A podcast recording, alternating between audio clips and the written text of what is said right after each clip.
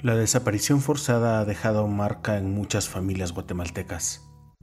Las repercusiones personales y sociales de estos actos provocan heridas que buscan distintas maneras de sanar, que pasan no solo por la búsqueda y posibles reencuentros y devoluciones de restos, sino por la necesidad de hablar de esta temática y narrar sus historias, que en Latinoamérica parecieran ser inagotables. Recientemente, dos personalidades argentinas, referencia de la búsqueda de desaparecidos en Latinoamérica, visitaron el país. De esta visita nace la siguiente crónica que junto a Carmen Quintela produjimos para ustedes. Soy Julio Serrano Echeverría y esto es Radio Ocote. Eh, hace 42 años que estoy luchando por esto que les voy a contar y que nos concierne no solo a los argentinos, sino a toda Latinoamérica. Latinoamérica fue víctima de dictaduras o gobiernos asesinos que en vez de defender a su pueblo como corresponde por ley, los victimizaron, los destruyeron, los mataron, le quitaron todo lo que podía ser su felicidad, que era nada más ni nada menos que vivir en paz, en el amor de la sociedad. Esta es Estela de Carloto en una pequeña comunidad de San Martín Gilotepeque en el departamento de Chimaltenango. Y en el país se desconoce el nombre de esta mujer, presidenta de las abuelas de la Plaza de Mayo, tanto como el camino que lleva a Pueblo de Dios, la pequeña población a 10 minutos de San Martín, donde la señora de Carloto se reúne con familiares de desaparecidos. Tuvimos que empezar a buscar a mi hija mayor Laura, y a seguir un camino en soledad, porque teníamos miedo de que no que nos pasara algo, sino del rechazo del vecino que no entendía nada y que la proclama de la prensa cómplice era bueno, son guerrilleros, son terroristas, son mala gente. Y estaban hablando de nuestros hijos que eran buena gente, generosa gente, porque fíjense que una vez, hablando con Laura, mi hija, le dije, te tenés que ir porque te van a matar, Laurita. Y ella me dijo que no, que se iba a quedar porque su proyecto de vida estaba en su país y no en otro lugar. Les cuento una historia que, aunque de terror, resulta bastante conocida en Latinoamérica. En su país, la dictadura militar desapareció a 30.000 argentinos. Fuimos a los juzgados de menores, habían dado en adopción a los niños que habían secuestrado ya nacidos, que tenían una familia que los conocía, y nos negaban, tenían escondidos los expedientes. No fue fácil.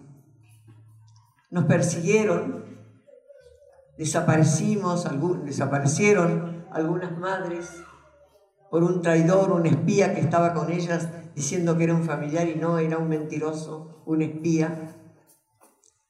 Nos llevaban en esa plaza de Mayo, una plaza que es la principal, donde iniciamos una ronda porque había estado de sitio y no se podía estar juntos. Caminen y caminamos para trabajar, hablar, qué hacemos mañana, qué hacemos después, a dónde vamos, vos que tenés, te sentís bien, te acompañamos, cuidarnos, formamos una, una hermandad que no se ha roto en estos 40 años. En el pequeño salón comunal había un grupo de niños que correteaban indiferentes al encuentro, felices, vitales, y que acompañaban a sus madres o a sus abuelas, algunas que habían viajado de regiones lejanas, como el grupo de mujeres y chiles que escuchaban atentamente el relato de cómo, en Argentina, grupos de abuelas, de madres, buscaban a Laura Ahora, ¿por qué abuelas? ¿Qué pasa que estamos las abuelas? Porque se robaron niños de una forma que hasta ahora no hemos encontrado un país que haya tenido esta metodología tan perversa, tan siniestra. Laura cuando fue secuestrada estaba embarazada, un embarazo de tres meses. Igual la torturaron, la vejaron, la maltrataron, porque era para ellos una enemiga. Pero la dejaron vivir. No la mataron porque estaba esperando un bebé. Si pensamos desde el corazón de estas oraciones que hemos dicho, diríamos, por caridad, por humanidad, no, no. Era para que tuviera su hijo, ese bebito, en condiciones, quién sabe, precarias, sacárselo, quitárselo inmediatamente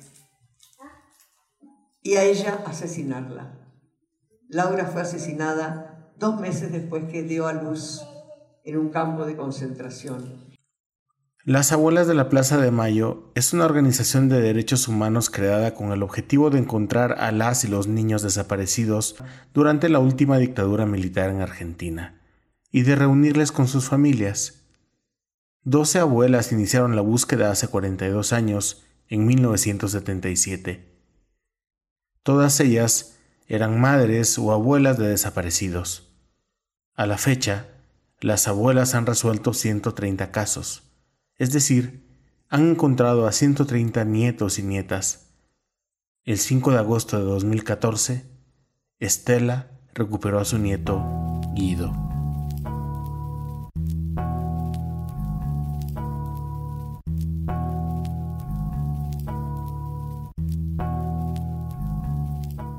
Porque aquí los noruega hablaron con el sacerdote que, que si consiguiera un terreno para las víctimas, digamos que nos quedamos viuda, ya nos regresamos a nuestra aldea, ¿verdad? Porque nosotros no somos legítimos aquí, no que aquí nos dieran donde nos dieran nuestra casita, ¿va? Y por eso estamos aquí en la comunidad. Ella es Ingracia Patzán. Es esposa e hija de dos personas desaparecidas. La historia del terreno donado por la Iglesia para viudas desplazadas del conflicto es la historia del pueblo de Dios. Ella lidera los esfuerzos de varios familiares de víctimas de desaparición forzada en un territorio en donde la historia ha azotado duramente por la conquista, los terremotos y el conflicto armado interno. A inicios de los 80, durante el gobierno de Romeo Lucas García, el ejército de Guatemala atacó a poblaciones civiles en el caserío Pajoj Tres Cruces, en Samalá, Las Lomas, Chuabajito, Pachay y en Estancia de la Virgen. El ataque en esta última aldea es conocido como la masacre del río Pishcayá, en donde fueron asesinadas más de 300 personas. En el año 2000 iniciaron las exhumaciones en Chimaltenango. Su población habla cachiquel. Aquí estamos en nuestra comunidad, digamos, somos víctimas de la violencia. Yo me quedé viudo, yo me casé del 80 y me quedé viudo del 81. Mi esposo lo llevaron el 4 de febrero. A las 9 de la mañana lo fueron a sacar en la casa. es el primer entrada, dieran los ejércitos, entraron, lo llevaron a él. Él lo llevaron y el día domingo, día miércoles, y lo llevaron a él día mi domingo, nos venimos en San Martín. Ahí le encontré el sombrero, la camisa y, el, y un pantalón de él estaba tirado. ¿Dónde? Saber. Pero supuestamente allá en San Martín había un una un paraje Chepocolaj. Allí estuvieran los ejércitos y allí hicieron fosas y ellos ahí los mataron, ahí lo metieron. Según la Comisión para el Esclarecimiento Histórico, las estimaciones sobre el número de desplazados va desde 500.000 hasta un millón y medio de personas en el periodo álgido 1981-1983, incluyendo las que se desplazaron internamente y las que se vieron obligadas a buscar refugio en otro país. Ingracia y Pueblo de Dios son justamente un ejemplo de esta historia. Esa es mi historia mía que habernos venido a nuestra comunidad. Yo era, yo soy un aldea Sacalá Las Lomas, San Martín y Lotepec. Desde el 20 de marzo del año 1981 salí de allá en mi aldea. Me vine a San Martín a vivir. Y mi papá lo llevaron el 16 de febrero del año 1981 82. Lo llevó, la, las ejércitos lo llevó a mi papá. Y para la fecha no lo sé dónde está. Conocí un día lunes 16 de abril, 16 de febrero, como a las 10, 11 de la mañana. Yo viví allí en el cerrito, abajo del cerro de San Martín, en el centro. Venía un camión del ejército. El ese conocedor le dijo, vestía de, de soldado, ande con los soldados, le dijo, dele, dele, dele, como que una, una cuadra así dio vuelta el camión. Y adentro del camión hay dos toneles. Y atrás del tonel estaba mi papá, la habían llevado dentro del camión del ejército. El estudio del Comité Internacional de la Cruz Roja sobre la situación de las familias de las personas desaparecidas, presentado en 2010, señala que las mujeres son, en muchos casos, las que mantienen la búsqueda de sus seres queridos, y en su mayoría velan por el sustento del hogar, obligadas a asumir el rol de madre y padre. Eh, yo cuando me quedé con mis hijos, yo trabajé como hombre. Yo trabajaba en Guatemala en doméstica. Cuando hay café aquí, como aquí produce el café, yo trabajaba a cortar café. Yo luché, yo trabajé como hombre y mujer, saqué adelante mis siete hijos. Entonces ahorita ya no trabajo. La conclusión 89 de la Comisión para el Esclarecimiento Histórico concluye que en Guatemala la desaparición forzada de personas constituyó una práctica sistemática que correspondió en la casi totalidad de los casos a operaciones de inteligencia. Sus finalidades eran la de desarticulación de los movimientos u organizaciones que el Estado identificaba proclives a la insurgencia y extender el terror en la población. Las víctimas de desapariciones fueron campesinos, dirigentes sociales, estudiantiles, catedráticos, dirigentes políticos, miembros de comunidades religiosas y sacerdotes, e inclusive militares o paramilitares que cayeron bajo sospecha de colaborar con el enemigo.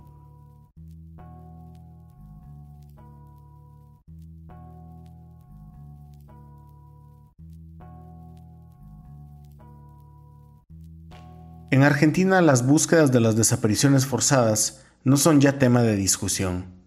La institucionalización de la búsqueda y las políticas públicas sobre el tema hacen que se hable del derecho a la identidad como punto de partida para el análisis. En Argentina fue una lucha terrible los primeros años de democracia, donde había los medios de comunicación, en su mayoría, y algún sector de la población que decía, bueno, basta, olvidemos, no sigamos revolviendo lo que pasó, dejemos a los niños con quienes están, ya sufrieron cuando se los robaron, ahora van a volver a sufrir otra vez. Eh, hubo toda una política este, muy fuerte eh, pero eh, las abuelas hicieron docencia, que es lo que hay que hacer, docencia, docencia, docencia, con buenos modos, con sentido común, con amor y demostrando algo muy sencillo. Cuando a las abuelas le decían, ¿por qué siguen así? Dejen estos chicos donde están. A lo mejor los niños en ese momento tenían 7, 8 años. ¿Para qué los van a sacar de esa familia? Eh, ellos van a sufrir otra vez. Ellas los miraban a los ojos al periodista y le decían, dígame, si usted mañana por, por una plaza y le roban a su hijo de su mano, ¿usted no lo va a buscar? Ah, sí, por supuesto. ¿Y entonces cómo me pide a mí que yo lo deje de buscar? Y si usted lo encuentra, no va a querer que viva con usted. No, sí, por supuesto. entonces, ¿por qué nos piden a nosotros? Porque pasó más tiempo, que nos olvidemos de nuestros hijos, que nos olvidemos de nuestros nietos y que los dejemos donde están. No, ellos tienen derecho a saber la verdad. Esa docencia permanente, las abuelas recorrieron el mundo, recorrieron todas las escuelas, fueron incansables hasta que la sociedad fue entendiendo y hoy en Argentina sinceramente nadie lo discute. Lo que las abuelas siempre dijeron, y creo que fue muy sabio, es que la búsqueda de los desaparecidos y de los niños desaparecidos y secuestrados debería ser una política de Estado.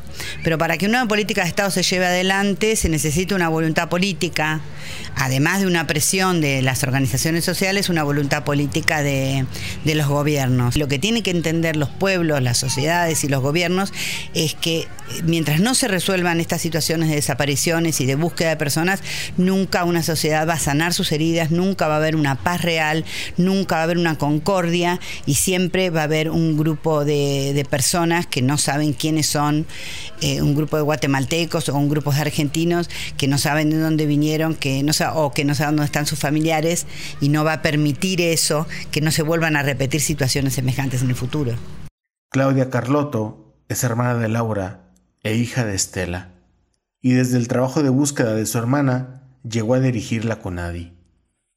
Eh, bueno, la CONADI, que significa Comisión Nacional por el Derecho a la Identidad, se crea en el año 1992 a solicitud de las abuelas de Plaza de Mayo que le exigieron al gobierno del entonces presidente Menem eh, que creara un organismo en el Estado para eh, hacerse responsable o, llevar adelante la búsqueda, localización identificación de los nietos que ellas estaban buscando y que habían hecho hasta ese momento en soledad como organismo de la sociedad civil.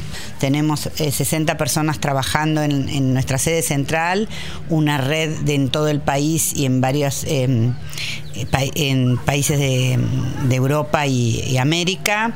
Eh, tenemos equipos de trabajo y lo más importante es que nosotros tenemos la facultad de ordenar pericias genéticas sin intervención judicial.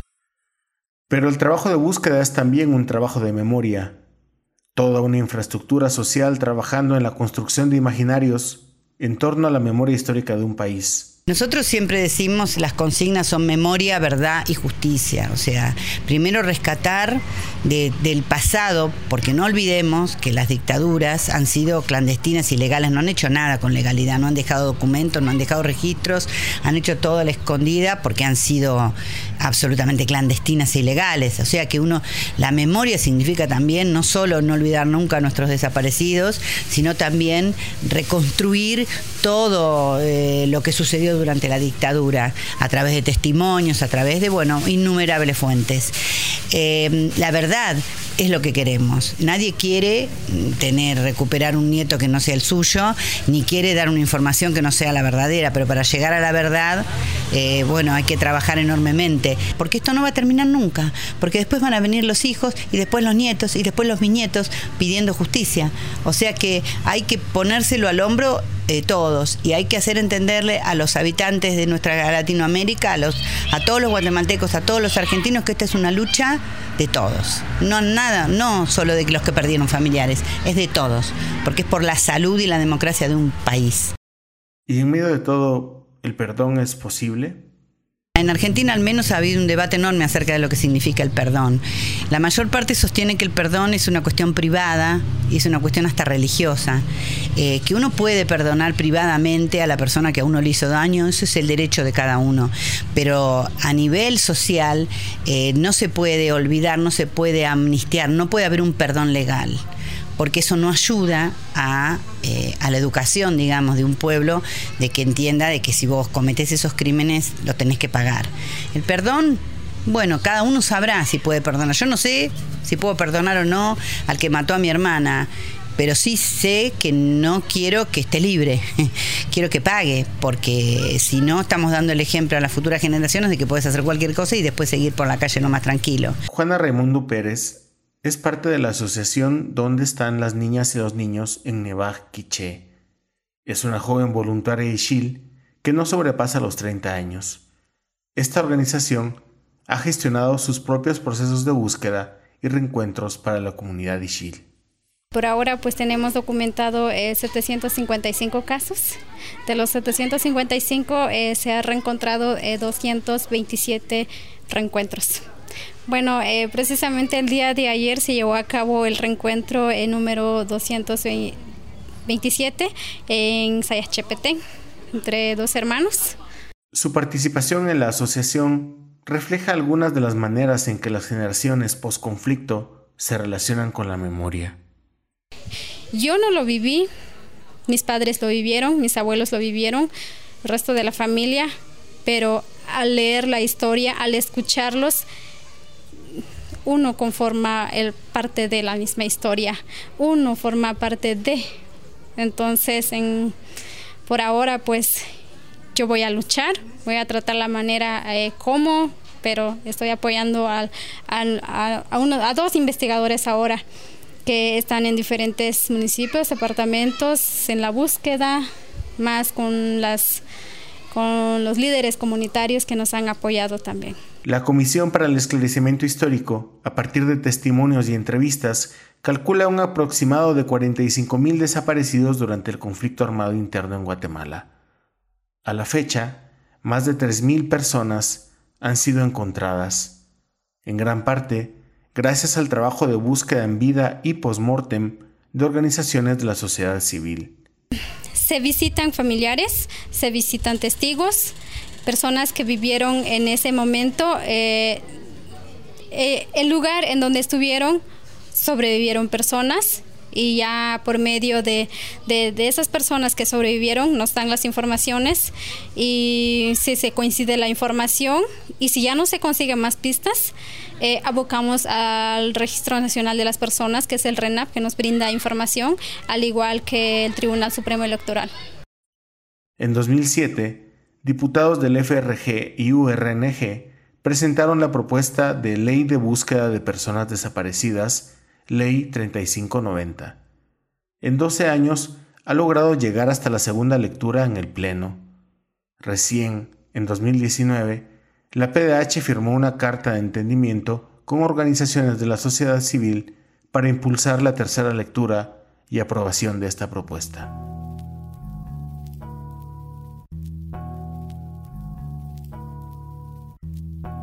Pocos días después de esta entrevista, Ingracia murió por una crisis gastrointestinal sin encontrar ni a su padre ni a su esposo. Yo siento, cuando yo llego ahí, siento que mi, mi corazón dice que ahí está mi papá y ahí está mi papá. Ahí, ahí es. Dejamos un pequeño espacio de silencio para que podamos pronunciar, en gratitud, su nombre en nuestra memoria, Ingracia.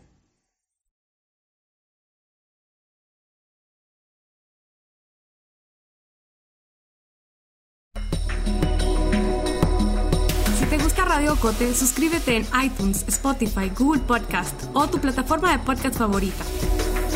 Síguenos en las redes sociales de Agencia Ocote y busca nuestros contenidos en la página web agenciaocote.com.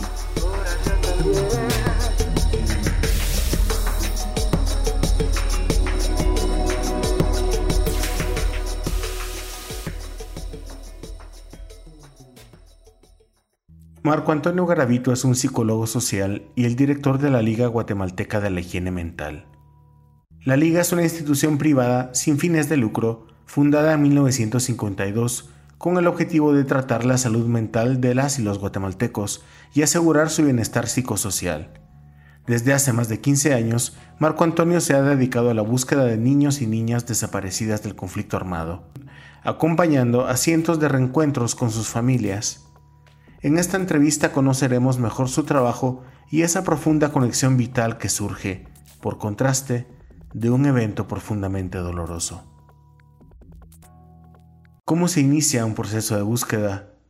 Bueno, partamos de, un criterio primario y es que cuando la gente perdió a sus familiares, en este caso niños, niñas, eh, bien que hubieran sido llevados por el ejército o por otras circunstancias, ¿no? Por eso es que el programa nuestro define desaparecidos por circunstancias del conflicto, porque no todos fueron llevados por el ejército, se quedaron perdidos en la montaña, terminaron con otra familia, en fin. Pero lo que quiero decir es que desde que la gente perdió a sus hijos nunca dejó de buscarlos. Eso hay que tener claro, porque a veces pareciera que somos las instituciones las salvadoras del asunto, ¿no? La gente buscó en medio de sus limitaciones, de sus condiciones, eh, desde que los perdieron. Es decir, hicieron averiguaciones, algunos incluso se fueron más lejos, hicieron visitas a los eh, destacamentos militares o a la Procuraduría o a las instancias judiciales de los municipios. Entonces ese es un primer, primer elemento que hay que destacar, ¿no? Porque si las familias no tuvieran esa necesidad primaria de búsqueda, ningún esfuerzo institucional tendría sentido, porque entonces sería más un esfuerzo nuestro, ¿no? Sino que nosotros lo que hacemos es que entramos en un proceso en el que las familias encuentran en nosotros un apoyo extra, importante diría yo, para eso que ellos venían haciendo. De cuenta que cuando uno documentaba un caso, siempre le decían, no, que yo averigüé, que alguien dijo y que no sé qué. A veces no era cierto, ¿no? Era parte de la construcción mágica que se va haciendo para manejar el dolor de la pérdida, ¿no? Pero siempre habían referencias, Habían referencias. ¿Y dónde buscar ¿Cuál sería la ruta a seguir, el rumbo de la búsqueda? ¿Cuál es el rumbo de la búsqueda? Primero entender que estamos hablando muy en el inicio del programa que habían pasado 20 años casi de la, de la desaparición, hoy han pasado 35. Entonces los procesos se antojan muy complejos, porque además en su gran mayoría estamos buscando desaparecidos que vivían en un contexto donde no habían fotografías y si las habían las quemaron cuando quemaron las casas, que no funcionan a través del Internet, ¿verdad? que no es a través de un computador y un escritorio donde uno va a poder encontrar. Entonces el proceso de búsqueda tiene que ver mucho con el, con el andar, ¿verdad? Porque una, una cuestión muy importante es que esto que ahora se llaman las redes sociales, eh, siempre han existido, digamos, la red social fundamental que es la comunicación verbal humana. Esa nunca se destruyó en las comunidades, ¿verdad? Entonces siempre la, el, verbalizar era es el gran elemento investigativo, ¿no? Porque uno va y le dice, no, yo medio supe y va con otro y, y lo refiere a otro y le cuenta así que se lo llevaron para allá o, o, que corrió con una familia para acá. Es decir, esa red social de la oralidad de la población está no intacta, pero está viva, si no fue destruida por todo ese proceso. ¿Qué implicaciones tiene en la salud mental de la persona la desaparición forzada? La desaparición es el fenómeno que más impacto profundo genera en eso que llamamos salud mental, ¿verdad? Es decir, la subjetividad de quien tiene un desaparecido sufre una trastrocación muy fuerte, ¿ya? Entonces, por eso nosotros no entramos al, al proceso bajo una consigna política, aunque la tenemos, desde luego y muy clara. Pero, eh, pero no, ¿verdad? Es decir, era la parte humana. Por eso es que la gente encontró en nosotros un, como un, una amplificación de sus necesidades humanas, porque cuando recién empezamos hubo un cuestionamiento fuerte de que no valía la pena hacer este trabajo eh, en el ambiente social, por dos razones. Una, porque la tierra arrasada había acabado con todos los niños y que no íbamos a hallar niños vivos, porque esa era la idea, no buscar muertos. Y lo segundo era que iba a ser muy difícil porque la gente tenía mucho miedo y no se iba a querer involucrar.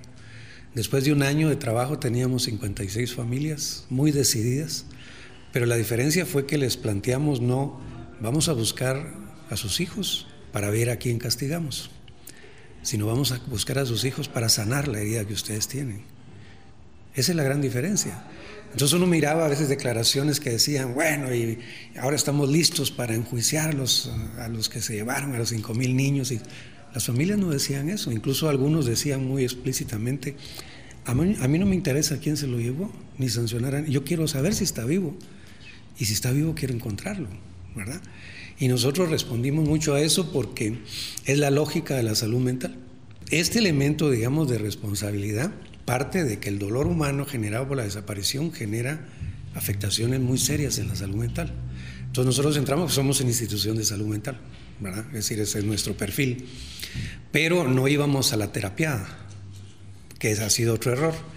Hubo un tiempo en que contrataban psicólogos para ir a dar terapia a la gente, gente que, psicólogos que ni sabían de la cultura ni, ni nada, ni manejaban el idioma, por ejemplo.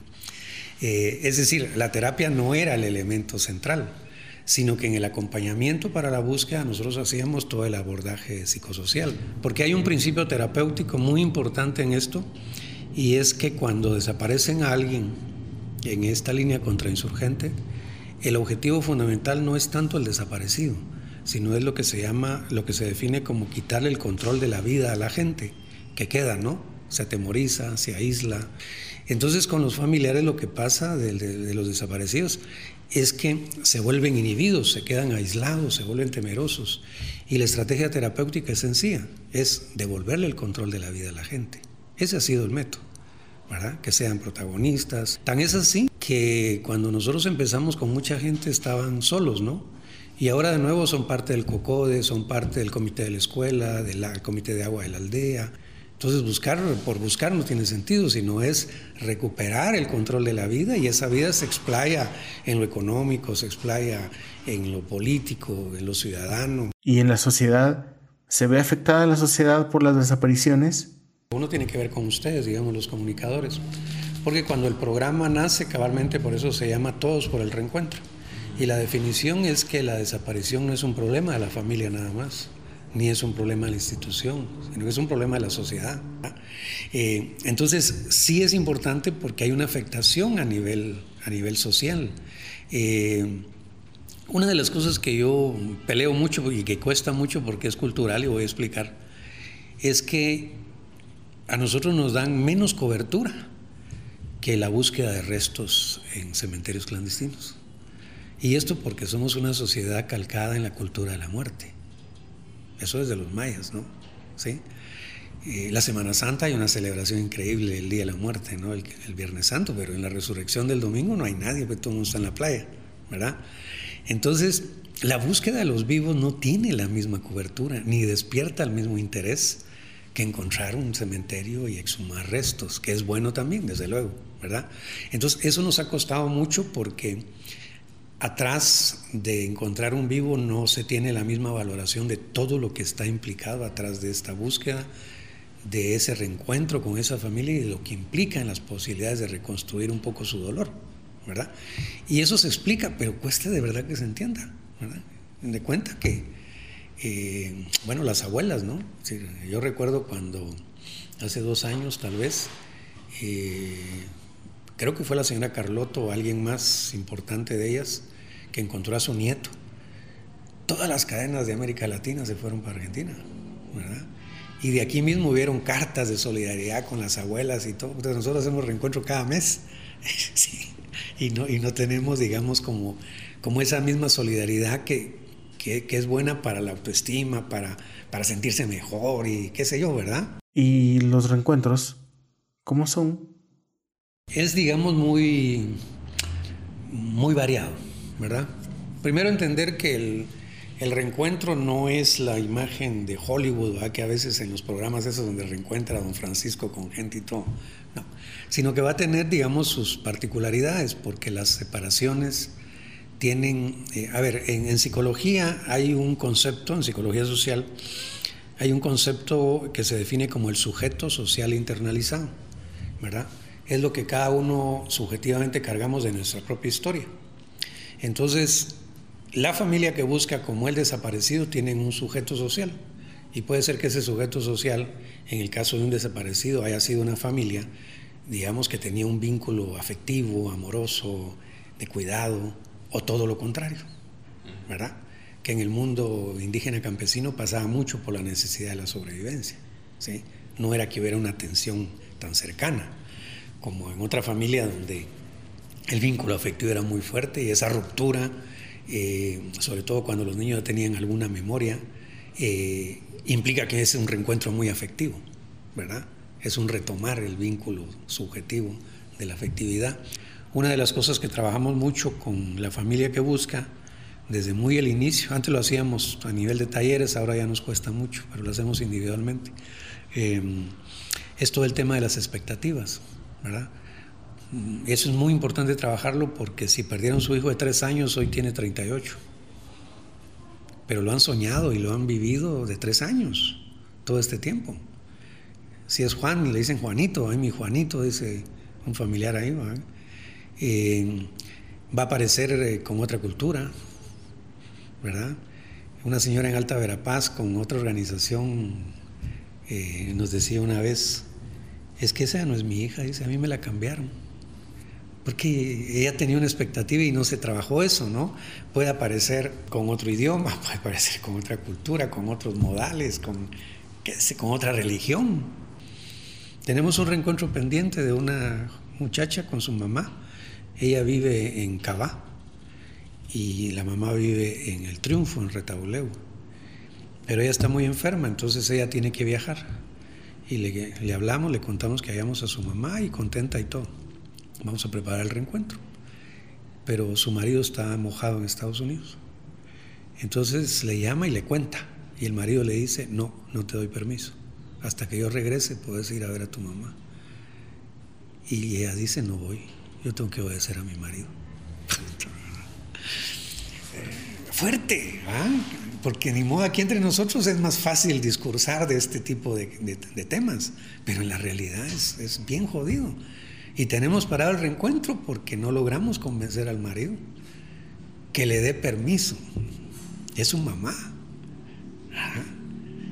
Pero eso lo hemos entendido y hemos sabido cómo ir flexibilizando y a veces nos lleva tiempo porque uno no puede chocar con esas realidades si lo que busca uno es que de verdad ya se encuentre con su mamá. ¿Ante qué cantidad de niñez desaparecida nos estamos enfrentando? Cuando se hace el informe de Naciones Unidas, se hace un, un dato, digamos. De Naciones Unidas habla de 5.000 niños desaparecidos. Es que el que se ha manejado casi siempre. Eh, generalmente cuando hay entrevistas, ese es un dato que el periodista siempre pregunta. Ah, yo siempre les digo, miren, ni idea. La, la base de los 5.000 niños está sobre los testimonios del REMI y los testimonios que se dan a Naciones Unidas con la Comisión de la Verdad. Pero en el caso nuestro, el 60 y algo por ciento de familiares del programa nunca dieron testimonio ni al REMI ni a la comisión. Entonces, estadísticamente, y ahí hay un dato que nos dice que los 5.000 niños es un subregistro, ¿verdad? Porque un poco más de la mitad de estos familiares, son como 1.300 casos en el programa, y no testimoniaron. Aquí lo, más importante es el tema del acompañamiento. El reencuentro se da como producto de eso. Si hay un buen acompañamiento, hay una buena investigación y por lo tanto hay posibilidad de reencuentro. Pero no es, digamos, es la investigación la que define la posibilidad de acompañar. Ahí hay, no sé si me logro explicar, pero ahí hay una, una lógica distinta. Para nosotros el centro es el acompañamiento con la gente, la cercanía, la confianza, el respeto, la solidaridad, ¿verdad?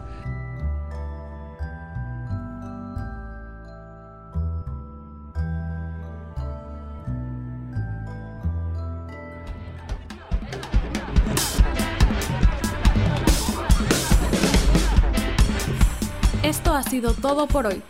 Regresemos con más la próxima semana.